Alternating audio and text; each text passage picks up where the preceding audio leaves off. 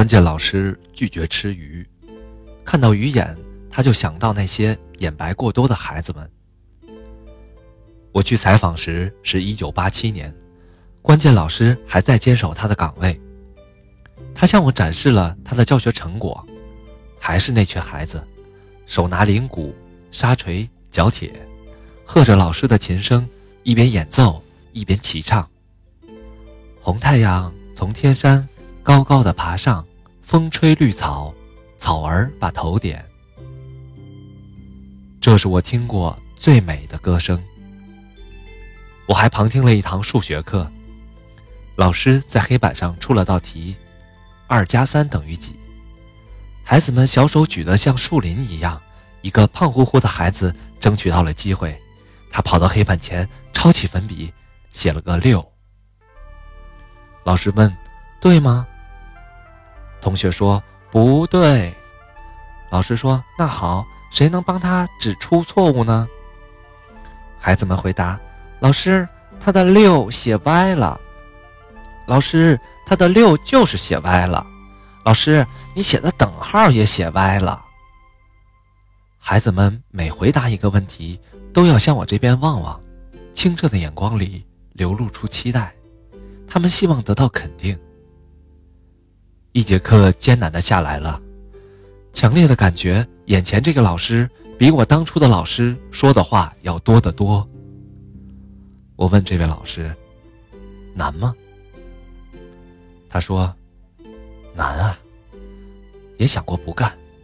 最难的时候，我生病了，住进医院。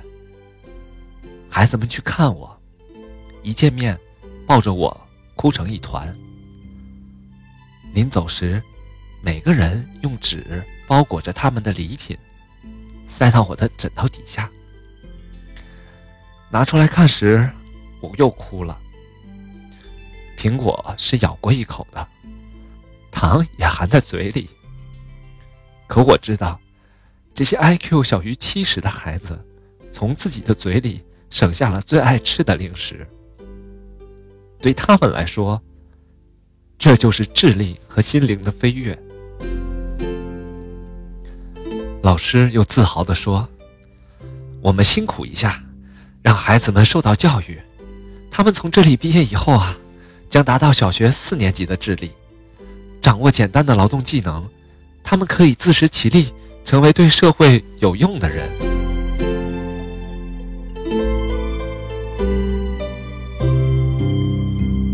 头一次见到王峥和周婷婷是在电视上。